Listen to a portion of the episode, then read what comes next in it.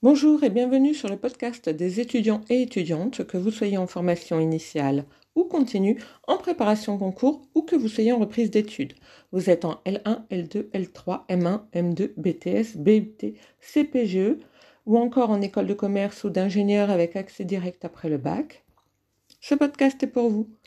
Vous pouvez également être en train de passer les concours de la fonction publique. C'est aussi pour vous. Ce podcast s'adresse à ceux et celles en devenir, à ceux et celles qui hésitent, qui veulent ne pas se tromper. Nous sommes ici pour discuter cours, méthodologie, meilleurs moyens de réussir et culture générale.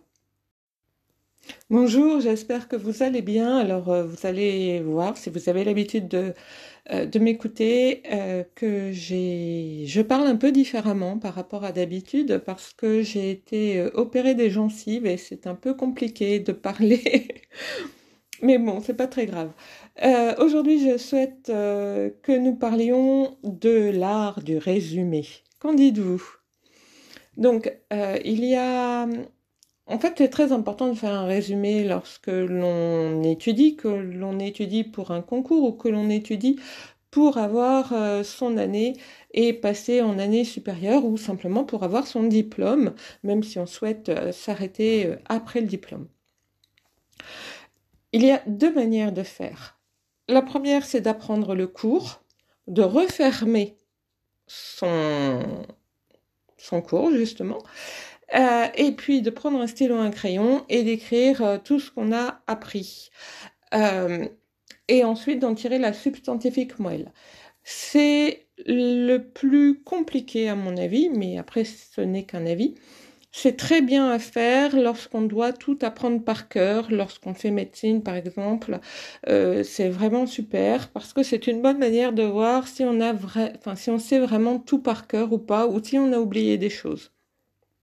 Donc vous voyez ici, vous apprenez votre cours par cœur, vous fermez vos cahiers, vous prenez une feuille, un stylo et vous réécrivez tout ce dont vous vous souvenez. Et puis ensuite, eh bien, il suffit évidemment de faire une comparaison entre le cours et, euh, et ce que vous avez appris, en sachant quand même que vous écrivez tout ce dont, vous vous souvenez, mais qui est important, euh, pas les exemples n'est-ce pas? Euh, Ni les exercices, on ne vous demande pas de savoir les exercices par cœur à ce stade. Euh, c'est vraiment les points les plus importants. Ça permet, lorsqu'on doit apprendre par cœur, d'avoir déjà un premier pied dans la réflexion et un premier pied dans l'apprentissage. D'une certaine façon, il ne suffit plus après, vous remarquerez le ne, il ne suffit plus après que, appréciez aussi le que, euh, que de d'agrandir la sauce en fait, c'est-à-dire de se dire ah bah oui dans mon grand 1 petit 1 eh bien il me manque ça ça et ça et donc euh, ça permet tout de suite de voir quel est son niveau d'apprentissage, euh, si le cours est bien rentré globalement ou pas. Donc c'est un, premier essai, on va dire, dans ces cas-là. Heureusement, tout le monde n'a pas euh, à apprendre par cœur, euh, encore moins à apprendre et comprendre. En général, on vous demande d'apprendre et de comprendre, mais pas d'apprendre par cœur. Donc là, il y a une solution qui est d'abord de prendre euh, les titres et les sous-titres euh, et à chaque fois de regarder l'idée principale. C'est-à-dire que la question, elle est de se dire qu'est-ce que l'enseignant, qu'est-ce que le professeur ou la professeure a voulu dire là, a voulu démontrer à cet endroit-là. ça veut dire que j'ai un titre derrière, un titre de chapitre par exemple, derrière ma question c'est euh, ce chapitre-là, si je devais le résumer en une phrase, qu'est-ce que je dirais? C'est quoi le... Euh, quelle est véritablement la moelle euh, du chapitre? Par exemple, si vous avez un chapitre sur, je sais pas moi, tiens, sur l'économie financière, par exemple, vous avez peut-être un chapitre sur le financement direct. Euh, vous avez peut-être un chapitre sur euh, le système de financement, euh, pourquoi ça existe, Euh, vous avez peut-être un chapitre sur euh, la façon dont le financement s'est transformé euh, d'ici les 50, enfin depuis les 50 dernières années, par exemple, etc., etc. Et donc, sur chaque chapitre, il faut essayer d'avoir juste une phrase pour résumer. Éventuellement, dans vos résumés, vous pouvez mettre des hashtags. Il euh, n'y a aucun souci euh, pour ça. Par exemple, si vous avez eu un cours euh, sur Malthus, vous pouvez faire un hashtag économie et un hashtag démographie. Vous voyez, il n'y a aucun souci. Ça vous permet tout de suite de vous dire que vous allez avoir dans le cours ces deux grandes options, vous voyez. Et du coup, ça vous permet aussi, le jour de l'examen, si vous avez un, exercice sur Malthus, sur par exemple Malthus a-t-il prédit euh, l'avenir euh, de l'humanité euh, Tout de suite, démographie, économie. Voyez, et ça vous permet tout de suite de recentrer ce que vous avez à dire et du coup aussi de vous concentrer sur ce que vous avez à dire. Et ça, c'est très important. Alors, reprenons euh, notre exemple sur Malthus, euh, on, va travailler avec Malthus, euh, ce sera plus simple, beaucoup de gens connaissent. Une fois que vous avez résumé le chapitre, vous allez certainement avoir une première partie assez courte mais existante quand même sur qui était Malthus. Donc là c'est pareil, qui était Malthus, je mets mon, mon titre euh, et puis, j'essaie de résumer en une phrase qui était Malthus? Ensuite, bien évidemment, Malthus, bah, c'est un modèle, donc vous allez certainement avoir qu'est-ce qu'un modèle, et donc il va falloir, là encore, en une phrase, déterminer, définir ce qu'est un modèle. Et là, ce qui peut être intéressant, c'est évidemment en ce qui concerne Malthus et en ce qui concerne le modèle, bah, c'est d'apprendre un minimum de définition quand même. Et hélas, là, de les apprendre par cœur, il n'y aura pas moyen de faire autrement. Les définitions, elles doivent toujours être reçues par cœur. Et puis ensuite, eh bien, vous allez pareil faire une phrase pour euh, qu'en est-il s'il y a une population dense, qu'en est-il s'il y a une population raréfiée, vous voyez, ce genre de choses. Et ainsi de suite, vous voyez, à chaque fois que vous avez euh, un, un titre, un sous-titre. À chaque fois, c'est essayer de trouver une phrase qui résume euh, tout ce qui est écrit dans le titre ou dans le sous-titre. J'ai tendance à penser qu'il vaut mieux commencer par les sous-titres, puisque les sous-titres étant une partie d'un titre, une fois que vous avez par exemple trois sous-titres, eh bien c'est beaucoup plus facile de trouver le résumé du titre qui va avec les sous-titres.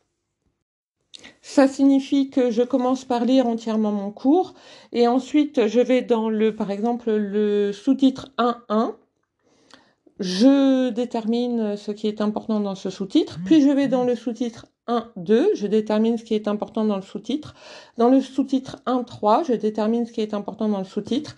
Et ensuite, à partir de là, puisque j'ai fini tous mes sous-titres du titre 1, eh bien, je vais faire le résumé du titre 1. Et seulement à ce moment-là, vous voyez, je démarre du plus petit vers le plus grand. Et seulement à la fin, je ferai un résumé, enfin j'écrirai en une euh, phrase un résumé de l'ensemble du chapitre. Alors on a une grande chance, nous en France, c'est que nous sommes la patrie de Descartes et que Descartes nous a énormément marqué. Et oui, c'est une grande chance. Alors évidemment, vous l'aurez compris, Descartes ne peut nous marquer que à partir du moment où il a vécu.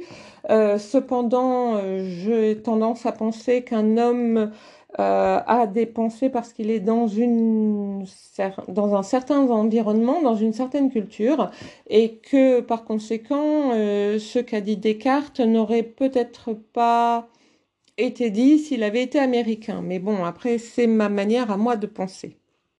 Si vous ne vous souvenez plus de qui est Descartes, Descartes, c'est euh, le discours de la méthode. Mmh. Si ça vous rappelle, euh, Descartes, il vit dans la première moitié euh, du XVIIe siècle et il est passionné par les méthodes. et il va essayer de réfléchir à chaque fois à des méthodes. Et en France, ça a donné quelque chose de très important puisque, par exemple, lorsque vous écrivez quelque chose en général, la première phrase est toujours la phrase la plus importante. Ensuite, vous avez des phrases pour expliquer cette première phrase et puis ensuite, vous avez un exemple. C'est souvent comme ça que ça marche. 9 fois sur 10. Une fois sur 10, c'est l'inverse. On commence par l'exemple on explique et on finit par la phrase principale. Alors, pourquoi 9 fois sur 10, une fois sur 10 C'est bien tout simplement pour éviter de lasser le lecteur. Voilà, c'est tout, ce n'est rien d'autre. Ce qui veut dire qu'en France, lorsque vous lisez euh, euh, normalement euh, vos cours, lorsque vous lisez des documents, des livres, etc., à chaque fois, il faut tout de suite regarder la première phrase et si la première phrase ne vous apporte rien d'important, eh bien la dernière, voyez, c'est très très simple. Euh, on a une manière d'écrire. Alors que si vous allez aux États-Unis ou si vous lisez des documents américains, la phrase principale, elle peut très bien se retrouver au milieu, ce qui n'est pas notre cas. Donc ça veut dire que chez les Américains, il faut à chaque fois lire euh, le document entièrement. Euh, nous, on peut aller vite. On a, on peut avoir des méthodes de lecture rapide à ce niveau-là et donc une méthode qui marche à tous les coups. Or, si on veut faire un résumé, c'est bien pour euh, réviser rapidement. Donc euh, le, résumé, on prend le temps parce que de toute façon, il faut aussi qu'on apprenne le cours et euh, le résumé permet aussi d'apprendre le cours. mais une fois qu'on a fait le résumé, quand on va réviser et qu'on va réviser son résumé, ça peut être intéressant justement de n'avoir que comment dire que peu de choses à retenir et surtout d'aller rapidement, de se dire à chaque fois, je regarde d'abord euh, la première phrase et je regarde éventuellement la dernière. On gagne du temps quand même. Surtout quand on crée un résumé, parce que créer un résumé, ça prend quand même du temps. Donc si on peut gagner du temps sans trop en perdre, c'est parfait. Ce qui signifie que la méthode cartésienne, elle vous permet au moment où vous êtes en train de chercher euh, les phrases importantes, de vous concentrer sur euh, les têtes de paragraphes ou les fins de paragraphes. Et donc, comme je le disais, vous gagnez du temps, forcément. Alors évidemment, il faudra peut-être revenir au cours parce que euh, vous devrez revoir les définitions et que les définitions, vous ne les mettrez peut-être pas forcément dans votre résumé, c'est vrai, mais votre résumé doit vous suffire pour euh, comprendre quelle est l'utilité du cours, ce que le prof a voulu démontrer et à quoi ça sert et à quoi ça peut éventuellement vous servir par la suite. Ça n'a l'air de rien, mais c'est déjà beaucoup si vous savez tout ça. Ça permet éventuellement aussi, euh, quand vous avez des cours parfois qui vont faire 20 euh, pages, 30 pages, 70 pages, bah, d'en avoir moins à revoir régulièrement, même si de temps en temps c'est quand même bien de lire son cours en entier et de ne pas le lire qu'une seule fois au moment où on le fait le résumé, mais de, le lire par exemple une fois par mois. Euh, oui, c'est bien une fois par mois, voyez. Alors ça signifie aussi qu'il faut lire tous les cours une fois par mois, hein, l'air de rien, pour euh, se rafraîchir la mémoire, pour euh, être sûr de revoir les définitions que l'on a appris, bien sûr, euh, pour être sûr aussi d'avoir le petit truc en plus qui va nous permettre le jour de l'examen de montrer au prof que le cours on le sait et on l'a compris. Et en fait, euh, si vous êtes interrogé sur un cours en particulier le jour des examens, eh bien, c'est ce que désire euh, le prof, c'est-à-dire il désire savoir si vous avez compris euh, ce cours. et oui, vous êtes en train de bâtir votre avenir, c'est chouette, non? Souhaiteriez-vous être ailleurs? En attendant, je vous souhaite bon courage, patience et ténacité.